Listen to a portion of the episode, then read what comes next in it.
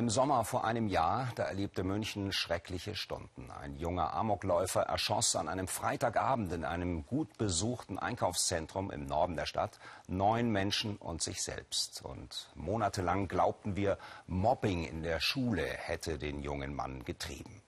Doch dieses Motiv, das bröckelt gerade. War es vielleicht doch ein rechtsextremes Attentat und kein Mobbing?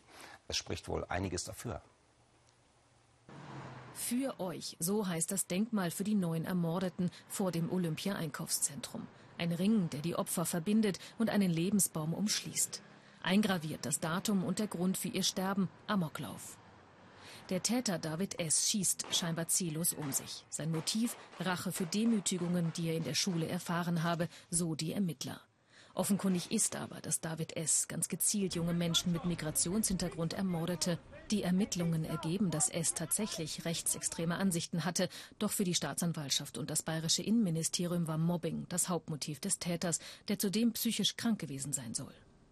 Gutachtern im Auftrag der Stadt München reicht diese Schlussfolgerung nicht. Sie kommen zu dem Ergebnis, dass der Täter aus Fremdenhass gehandelt habe. Hassverbrechen sind Teil der politisch motivierten Kriminalität, dieses Definitionssystems, das die Bundesbehörden zugrunde legen. Ja, selbstverständlich. Diese Tat ist eine unter diesen Gesichtspunkten politisch motivierte Tat gewesen, die als solche auch in die entsprechenden äh, Kategoriensysteme, Definitionssysteme äh, aufgenommen und anerkannt werden sollte.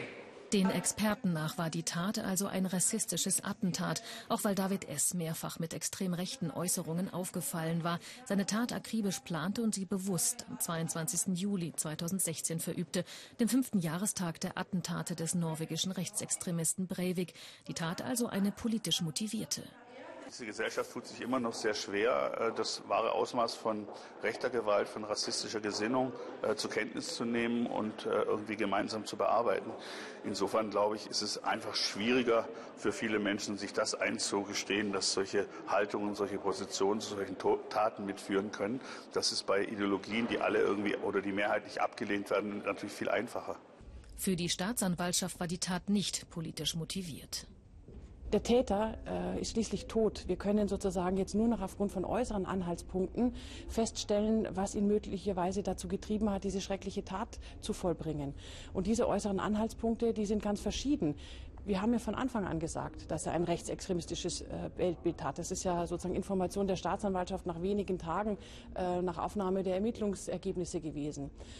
Es ist aus unserer Sicht aber nur falsch äh, zu sagen, dass es das Einzige, was den Täter motiviert hat. Die Staatsanwaltschaft geht von einem Motivbündel aus. Die Morde waren ein Amoklauf, aber kein rechtsterroristischer Anschlag. Für die Opfer der Familien bleibt der Schmerz.